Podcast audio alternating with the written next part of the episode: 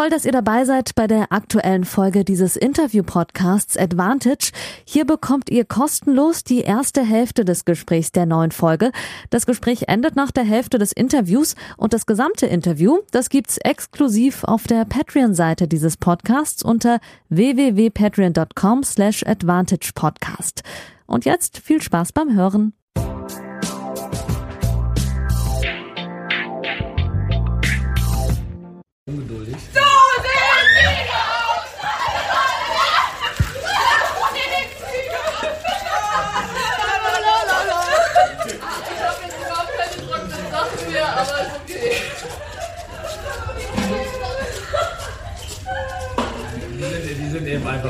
Das kann man, das ist die ganze Woche so, also mitgeholfen, ne? sind, sind, wir, sind wir gar nicht überrascht, was so alles passiert. nee, aber das kriegen sie zurück übrigens heute Abend noch. Ja, das war mal ein bisschen anderes Intro, liebe Advantage-Hörer und vor allem liebe Patreons. Und herzlich willkommen zur Sonderfolge nach dem Bündchen King Cup, nach dem Qualifikationsmatch Deutschland gegen Brasilien, nach der Qualifikation von Deutschland für die Endrunde, die noch nicht stattfindet. Ähm, dachte, ich fange heute mal ein bisschen anders an. Die äh, Spielerinnen haben die Abschlusspressekonferenz von Rainer Schüttler und Annalena Friedsam äh, gesprengt, nur mit Wasser. Und das war gerade das Audio dazu. Jetzt ist es Montagmittag. Ich sitze auf einem, an einem Trainingsplatz in München, bin bereits weitergefahren mit dem Zug und beobachte gerade eine Trainingseinheit. Ihr hört es im Hintergrund vielleicht zwischen Jan-Lennart Struff und Oskar Otte. Und möchte euch aber noch updaten zu, der Vol äh, zu dem Spiel in Stuttgart. Gibt es eine ganze Menge. Und ähm, ja, ich werde gleich ein paar Pressekonferenzaussagen nacheinander für euch haben zu verschiedenen Themen.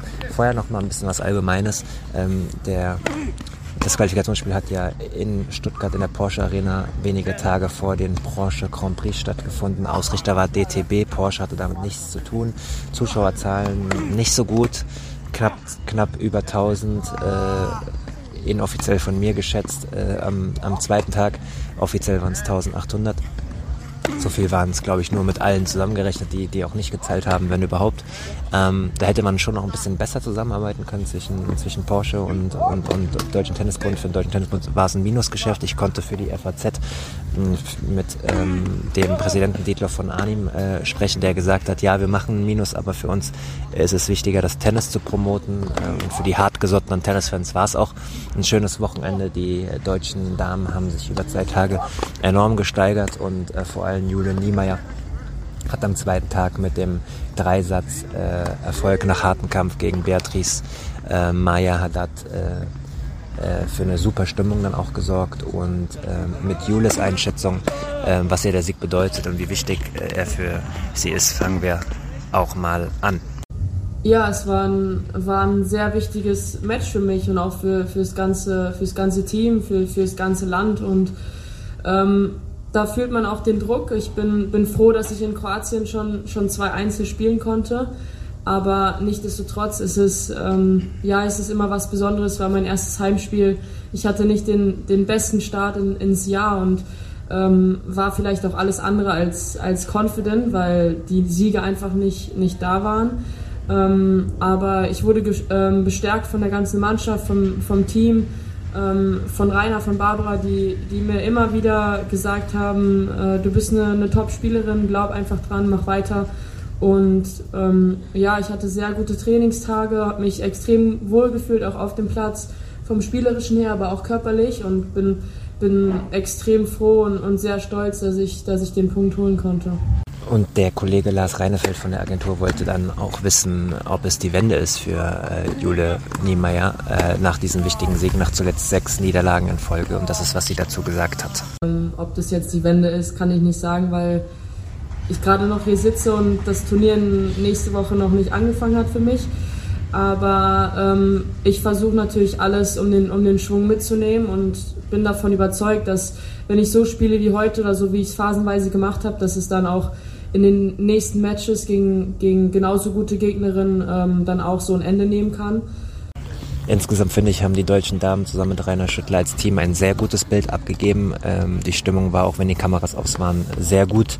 Ähm, ein gutes Klima, äh, noch keine richtige Anführerin, sondern eher so ein gemeinsames Team, äh, bei dem alle an einem Strang ziehen. Erinnert mich so ein bisschen an die letzten Davis Cup Jahre auch, wenn ich mir hier gerade Oscar Ott und äh, Strophi anschaue. Ähm, das ist auf jeden Fall gut. Was noch besser war, dass die Next Gen und die Next Next Gen auch eingebunden waren. Also Eva Lies war ja offiziell im Team.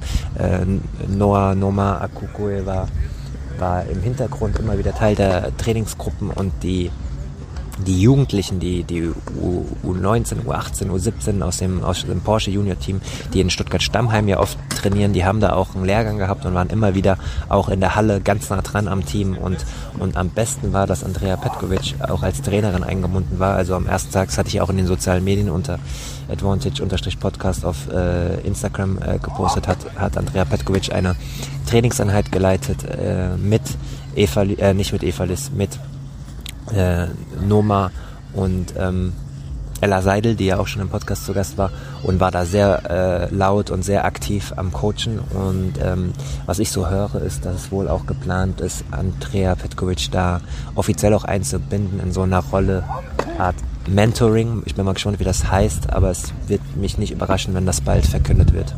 Das mal dazu. Und äh, dementsprechend war auch äh, Rainer Schüttler äh, sehr zufrieden und wie er auch in der Abschlusspressekonferenz gesagt hat, sehr stolz. Sehr stolz. Also es kann ja immer, ist jetzt immer einfach zu sagen nach einem 3-1, aber wenn man gestern gesehen hat, ähm, hätte es auch 0-2 stehen können und ähm, deswegen war es 1-1 eigentlich, wenn man die beiden Einzel sieht, gerecht und natürlich, dass Jule heute ähm, so gut spielt und äh, das ganze Match über so positiv ist und, und das am Ende dann auch noch gewinnt. Äh, und weil sie gut gespielt hat, nicht weil die andere schlecht gespielt hat. Das ist äh, toll.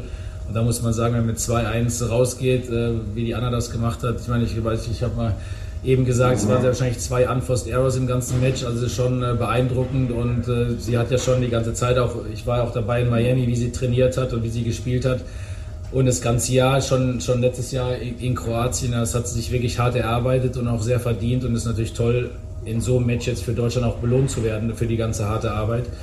Und ich habe eben gesagt, wir haben uns eben kurz zusammengesetzt, also ich bin, bin sehr stolz auf die Mannschaft, weil es eben auch ein, ein tolles Team ist. Wir sind befreundet und das habe ich ja in der ersten Pressekonferenz auch gesagt. Die sind befreundet, trainieren zusammen, sind auch auf der Tour zusammen und äh, das macht es eigentlich für mich erstmal sehr einfach und natürlich auch schön, mit ihnen zu arbeiten ziemlich lang und ausführlich hat Rainer Schüttler dann auch Einblicke gegeben, so in das Zusammensitzen mit dem Team, was man so besprochen hat und vor allem auch äh, bei einem Zoom-Call äh, bereits letztes Jahr ähm, wurde von den äh, deutschen Damen angeregt, dass die äh, privaten Trainer mitkommen können und Rainer Schüttler hat das dann wie folgt geregelt. Sehr interessante Aussagen. Ähm, also gut, wir haben uns ja, und das ist auch es ist auch schön, dass man, dass man sich wirklich da auch austauschen kann mit allen Spielerinnen. Das haben wir am, am Mittwoch gemacht. Und ähm, für mich war es eben die beste, man muss ja wie, wie so ein Matchup ist, ja. Für, das habe ich auch gesagt, für mich war das beste Matchup eben, wenn, wenn die Annalena und wenn die Jule gegen die Nummer 1 spielen, die Haddad Maya, einfach vom, vom Spielsystem her, weil, weil die, natürlich spielt die Tatjana, spielt ein bisschen langsamer, spielt viel Slice. Und ich glaube, dass das eher ungefährlicher gewesen wäre gegen die Nummer 1 und bei, bei äh, Jule und auch bei, bei Annalena ist es so, dass sie eben extrem schnell spielen können und auch die viele Longline spielen können. Und, und das war, deswegen haben wir das so gemacht. Es war ja genauso wie wir in Kroatien, hatte Eva Lies das erste Match gespielt. Ähm, einfach weil wir gesagt haben, wir haben uns zusammengesetzt, haben, hey, was, was ist am besten, wollen wir die meisten Chancen? Das kann gut gehen, zum Glück ist es gut gegangen, es kann natürlich auch in die Hose gehen, dann habe ich natürlich den schwarzen Peter gezogen. Aber ähm, wenn ich nicht nach meinem Bauchgefühl gehe oder nach meinen Eindrücken im Training, dann, ähm, dann habe ich auch selber ein Problem. Ja. Ich glaube. Ja, sehr gut aufgestellt. Sehe ich das habe ich ihr vorgesagt, dass ich es sagen soll. Ja. Äh, ja, Herr Schüttler, vielleicht noch mal ein Wort zu Julia Niemeyer, die ja einen schwierigen Saisonstart hatten. Ähm, die haben Sie gerade erlebt. Wie wichtig war dieser Befreiungsschlag für Sie und was, was trauen Sie auch zu jetzt auf, auf der Tour in den nächsten Wochen? Es war für sie äh, sehr, sehr wichtig. Ich habe ja schon gesagt, dass ich in Miami auch mit, mit allen zusammen war und dass sie da schon auch sehr gut trainiert hat. Ich habe es nur gehört, dass es auch in, in den Rails schon so war, dass sie sehr gut trainiert hat. Ähm, aber das ist ja, ist ja manchmal schwierig. Also es liegt ja dann nur an, an vier, fünf, sechs, sieben Punkten im ganzen Match.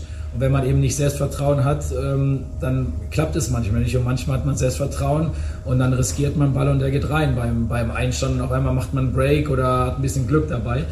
Und, ich, und, bei der Jule war es so, dass sie auch gesagt hat, ja, ich habe jetzt in Charleston gespielt, aber irgendwie alles lief äh, gegen mich, ich habe gefightet, aber ich, ich, hatte eben die engen Situationen, liefen alle gegen mich. Und ich glaube, für Jule war es sehr wichtig, ähm, dieses Selbstvertrauen auch wieder zu finden, dass sie jetzt sagt, hey, ich weiß, ich kann Top 15 Spielerinnen schlagen und, und auch wieder daran glaubt. Es ist nicht, dass sie nicht daran glaubt hat, aber man zweifelt ja natürlich, wenn man, wenn man öfters mal, ist okay, ist okay, besser wird's nicht.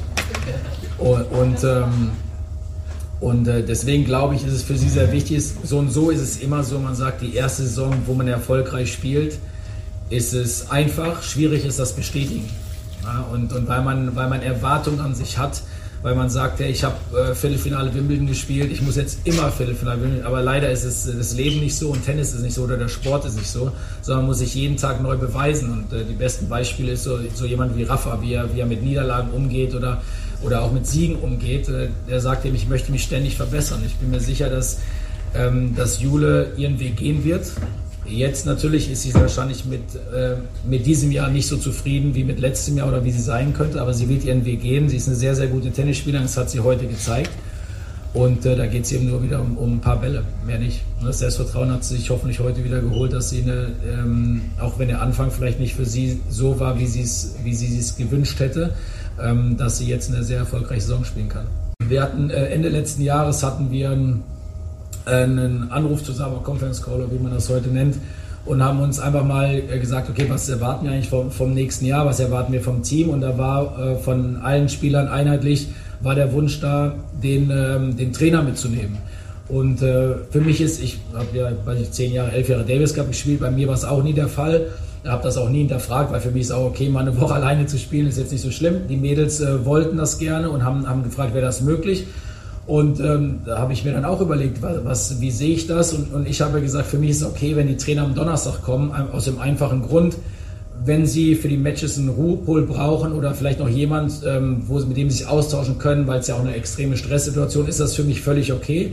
Ich hatte gesagt, ich würde mir wünschen, wenn wir die ersten Tage alleine sind, gar nicht wegen mir, sondern dass die Mädels oder die Spielerinnen sich miteinander selber beschäftigen. Dass da nicht einer auf einmal sagt, hey, ich gehe zum Trainer, gehe dahin, sondern das war meine Intention und äh, wir haben noch nicht darüber gesprochen, wie das die Woche jetzt war. Ich bin äh, relativ relaxed immer und ich, ich kann mit allen Begebenheiten äh, gut leben oder umgehen, solange es für, für mich passt, also dass es eine positive Sache ist ähm, bin, ich, bin ich für alles offen und da, da werden wir mit Sicherheit auch nochmal jetzt irgendwann drüber reden, aber jetzt nicht äh, morgen oder heute Abend, sondern irgendwann in, in aller Ruhe.